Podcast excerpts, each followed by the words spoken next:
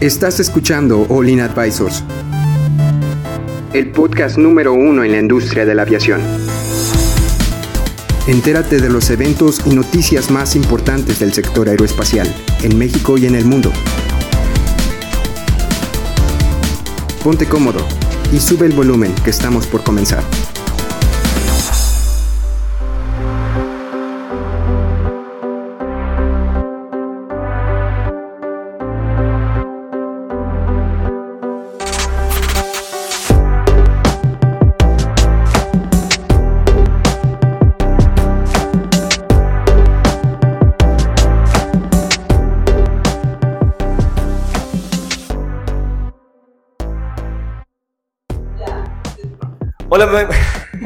Hola, amigos, ¿cómo están? Bienvenidos al podcast de aviación Olin Aviation Advisors. El día de hoy vamos a hablar sobre una pequeña investigación, bueno, unos pequeños temas sobre cómo el Dash 8 ha fallado su motor. Fue, le digo temas personales porque los, nos percatamos que fueron durante la misma semana, tuvieron la misma falla, pero afortunadamente no hubo ninguna pérdida humana, pero sí es, una, es algo que, queríamos mencionar. Este, pero antes de comenzar, eh, queríamos ver si hay algún mensaje. Claro que sí. Sobre todo recordarles que estamos transmitiendo desde el Escuela Superior de Aeronáutica de Monterrey. Si tú quieres ser piloto, sobrecargo, aquí te están esperando. Y mandarles un saludo a nuestros amigos de Aviación Mundial. Muchísimas gracias por escucharnos, déjenos todos sus comentarios y en serio que tratamos de darle el mejor contenido para todos ustedes.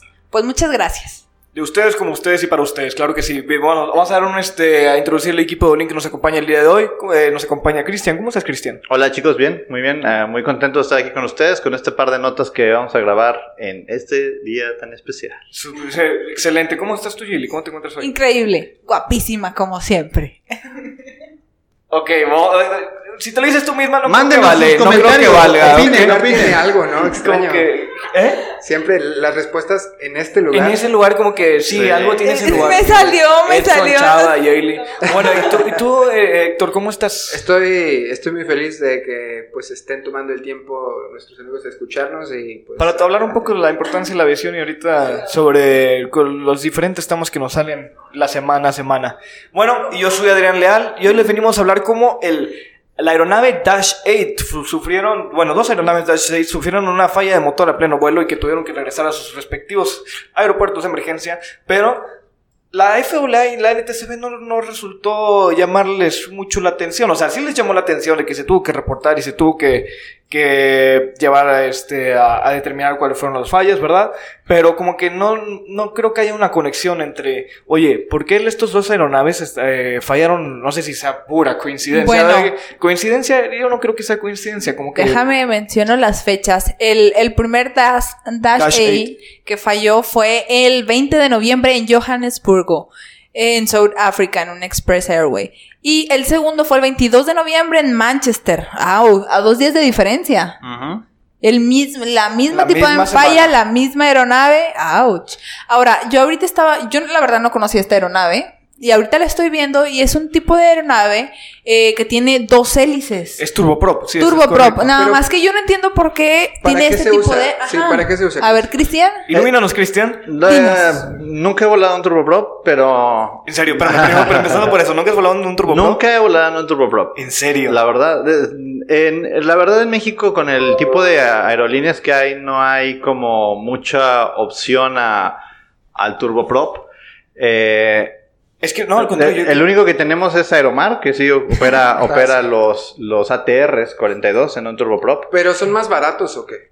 Pues mira. Son eficientes a bajas alturas. De entrada, pues su techo máximo de operación, de acuerdo con lo que estamos viendo algunos datos directamente, el Dash 8 es fabricado por Bombardier. Su rango de alcance, estamos hablando de 924 millas náuticas, estamos hablando de alrededor de 1700 kilómetros. Entonces, este avión vuela a una velocidad de 287 nudos, que son como 532 kilómetros por hora. Si se fijan, comparado con un jet, es como. La mitad, casi, bueno, sí, como tres cuartos, ¿no? Como tres cuartos de la velocidad de, un jet que vuela a .7 de Mach, .8 de Mach. Entonces, es un poquito más lento. Su techo máximo de operación son 25 mil pies. Arriba de los 25 mil pies, eh, pues ya no puede operar, porque a esa, arriba de los 25 mil pies de los 29.000 pies a los 41.000 pies, Es un, lo que le llaman zona RBCM, donde operan aeronaves jet. Que ¿Qué es- significa RCBM? eh, RBCM es Reduced Vertical Separation Minima. Entonces, o sea que el aire se comporta de una manera distinta. Sí, es diferente la densidad del aire entre más arriba vayamos. Claro. Entonces, estos aviones al tener hélice no pueden subir tanto. ¿Por qué? Porque la eficiencia de las hélices se pierde Claro. conforme va subiendo la, la, eh, pues va Sí. incrementando la altitud del En avión, ¿no? sentido, sí. Entonces, en esta otra zona RBCM operan aviones tipo jet, donde utilizan estos los fans y te- tienen a motores jet con alto bypass. Entonces, donde consumen el aire de una manera diferente. Entonces, aviones que requieren empuje. Y estos no. Estos son con hélices tractoras. Y las hélices tractoras, pues van, a, van como enroscándose en el aire para ir caminando. De hecho, vi un comentario que me gustó mucho de, este, esta, de hecho, esta semana, que decía, mira, la diferencia entre uno, una hélice y un motor jet, me pueden corregir, este, pero la hélice es, mueve grandes cantidades de aire a poca velocidad y el jet mueve pocas cantidades de aire a, gra- a- a gran velocidad. Correcto. Entonces te das a entender si a, a altas alturas, Gran alturas, altitud. gran altitud, hay menos aire, pues el, turbo- eh, el jet funciona mejor porque no necesita tanto aire para funcionar. Correcto. Entonces, es en pocas palabras la razón por la que los aviones pro- de propelas no, de- Sí, está bien, no vuelan a esa altura. Ahora, eh, ¿estos aviones para qué tipo de misiones se utilizan? O sea, es Pues normal, realmente si te, regional. si, si te das cuenta son regionales y de corto alcance. Sí. Por ejemplo, si estamos hablando de 1100, 1100 millas náuticas, pues es poquito. O sea, 1100 millas náuticas, mm, estamos hablando de distancias cortas. Ahorita les digo en kilómetros cuánto es. O sea, si llegas de aquí de Monterrey a la Ciudad de México. Per- ¿no? perdón, 1700 millas náuticas. 90 900 perdón, 924 millas náuticas, 1700 kilómetros. Ahí, perdón, amigos. Eh, No, no, nada, llegas, no pasa sí- nada. sí llegas a Ciudad de México con este, sí, sí llegas. Solamente, ojo, que vas a llegar en tres cuartos de tiempo más Claro. que, que en un jet. Sea, va, va un, un Interjet a punto .85 de Mach y este va así. tu, tu, tu, tu, O sea, más, más despacito es el chimeco, ¿no? O sea, este va des- Ahora, ¿qué tipo, de, ¿qué tipo de operación es? Una operación muy regional. ¿Qué, qué tan confiable es este avión? Pues ya se les apagó el motor en ambos casos. ¿Y, a- ¿Accidente? No. No, No. accidente. Eh, Eso quiere decir, el, como que ya tiene Más dos motores, confiable. pero es más confiable. ¿por qué? Porque la, la, la aerodinámica del ala es como si ustedes agarraran un Cessna 140 y lo que quieran. Es una, un ala muy cuadrada de baja velocidad. ¿Qué ventaja tiene un ala cuadrada de baja velocidad? Eh, bueno, te, Perdón, te iba a rectangular, rectangular. Dale, Rectangular, dale. pues este, disminuye las, las posibilidades de entrar en pérdida, ¿no? Correcto, y tiene una menor, eh, tiene una menor resistencia al avance, tiene mayor superficie alar que un ala, que un ala flechada. Si fijan el ala flechada de un avión comercial, conforme va a la punta, la superficie alar se hace menos. Sí. ¿Por qué se hace menor? Porque va a una y tiene un flechado. Y ese flechado aerodinámicamente a altas velocidades le ayuda a ser más eficiente. Este no, prácticamente recta el ala. Entonces, si se llegara a apagar un motor, o si llegaran a apagarse los dos, este bebé va plane- planear. va a planear todo el tiempo. Y- Chulísimo. y- sí, y, y- y sin, y sin tener velocidad, porque si se fijan las velocidades de este avión son muy bajitas. Entonces es un avión que tiene capacidad de... Ay, ahorita leí la capacidad. Pues le Tiene- caben como unas 80 personas, ¿no? Sí, Está puede cargar hasta 80 personas. Entonces, si se llegan a pagar los dos motores, pues no pasa nada. ¿Dónde utilizarías este tipo de aviones? Bueno, yo te, iba- te iba a contestar porque estos tipos de aviones yo los utilizaría en, en distancias cortas, no sé, yo me imagino Monterrey, eh, yo creo que distancia corta. ¿Zacatecas? sí, Zacatecas, ándale. ¿Por qué? Porque lo que sí eh, me acuerdo que decían es que las aeronaves, pon tú, ¿por qué no existe un 777 volando de Monterrey a Ciudad de México? Simplemente porque no, alca- no alcanza su O- altura de eficiencia. Lo De crucero. Ándale, no, no la alcanza si es más rápido. confiable, pues puedes utilizarlo en, supongo que en condiciones pues diferentes, ¿no? Pero- Por ejemplo, en- El ahorro, Héctor. El Ajá. ahorro aquí es porque, o como decíamos, un avión, y Sí. tiene perfectamente razón Adrián, un avión de aerolínea comercial via- viaja en promedio en 33 mil pies. Entonces, en lo que llega a los 33 mil pies, va a tardar un rato en Y llegar. ya llegó a su destino. Ya pum. llegó a 33, llega a su techo y luego empieza el descenso. Luego, Literal, luego sí. llegó y baja. O sea, por ejemplo, en México, Acapulco. Pues oye, pues ¿para qué te vas en un jet? Ahí está este modelo, que no te, que su techo máximo son 25 mil pies. Entonces sube 22, 23, llega a 23, empieza su descenso.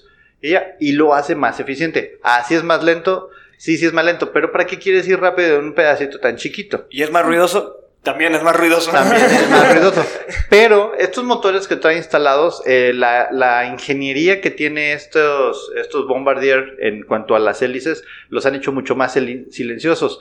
¿Por qué? Porque tienen que cubrir con un estándar que se llama Stage 3 de, de ruido. Y hay Stage 4, creo, no me acuerdo cuál es, si hay Stage 5, pero hace que, ¿se han fijado que los aviones cada vez son menos ruidosos? Pasa encima de tu casa y casi no. O sea, entre más grande el fan, menos ruido hacen. Sí, y creo que también es por las puntas de como cuando van un motor, de que las puntas atrás de donde está la salida del motor, esas puntas son para reducir acústicamente un poco el, el- el sonido también. Correcto. Y, y- bueno. y- y eso les ayuda un montón, a, a- aparte de que es requerimiento de la certificación, les ayuda a poder ser más eficientes, porque incluso la quema de combustible va a ser menor en un turboprop que en un, que en un jet.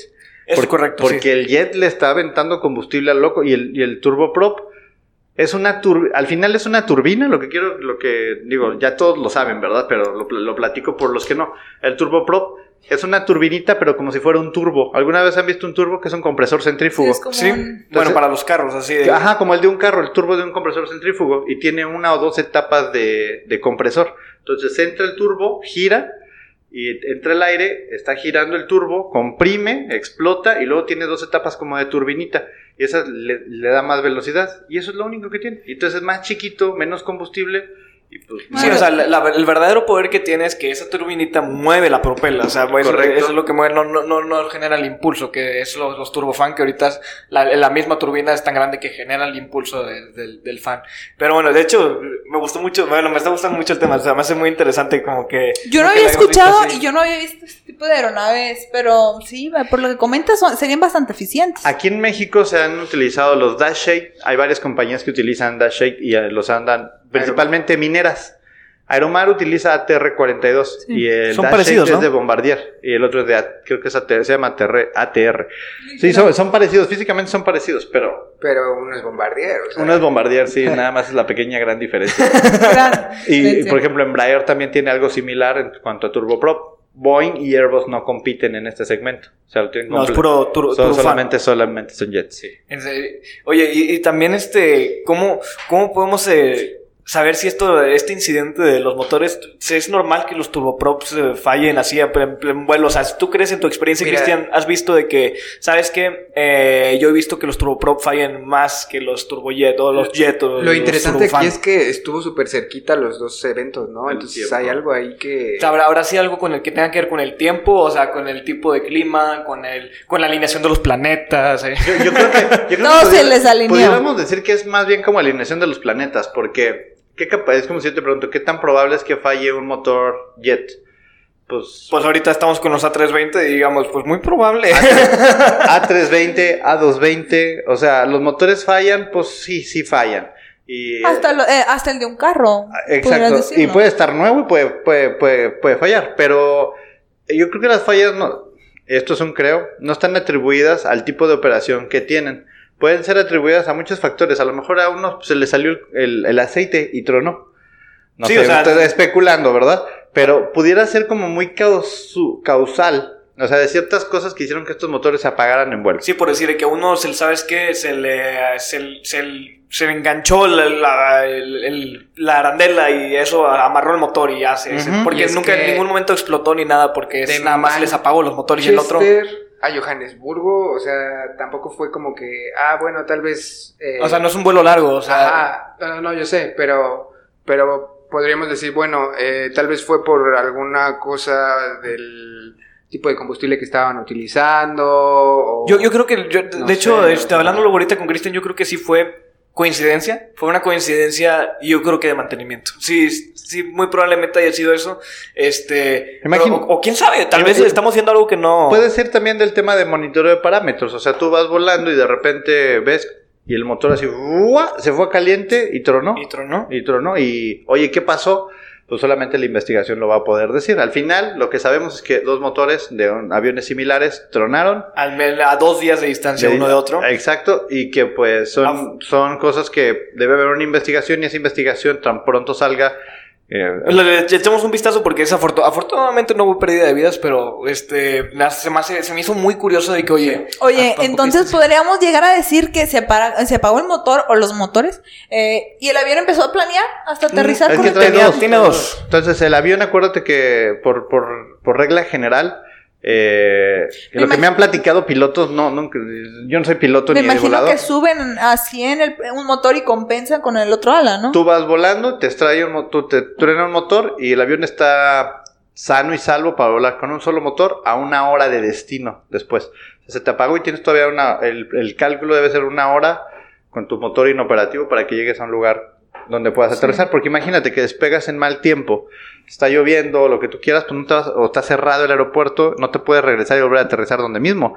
Te tronó el motor y aún y que tronó el motor, te tienes que seguir a buscar tu alterno. Eh, como que era una hora, es, es bastante, son como 700 kilómetros, depende de la velocidad que vayas volando. O sea, Piensa en esto, imagínate, despegas de la Ciudad de México, se apaga el motor, ¡bu! y el avión se sigue hasta Monterrey.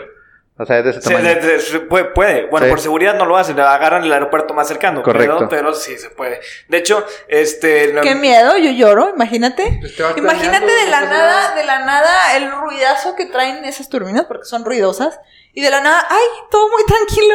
Sí. No, no, no. Pero, pero los pilotos están entrenados para eso. Los pilotos tienen un entrenamiento eh, para paro de motor en vuelo. Es algo check. O sea, van volando y de repente, pum, les apagan un motor en el simulador y tienen que, tienen que reaccionar. Pum, les apagan el otro y tienen fuego en el motor y pa, se te fueron todos los generadores atrás, atrás, todas las fallas del mundo. Y ellos prever- tienen que aterrizar con el avión completamente roto y a salvo. Entonces, pues ahí para eso son los simuladores, para eso es el entrenamiento y, y qué bueno que tengan el entrenamiento y aquí está el resultado. O sea, tronó el motor, no pasa nada.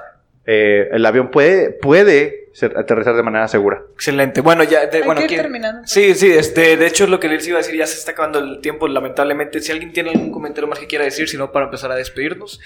Si no, excelente, espero que le- les haya más o menos gustado este tema sobre los Dash 8 y cómo funciona.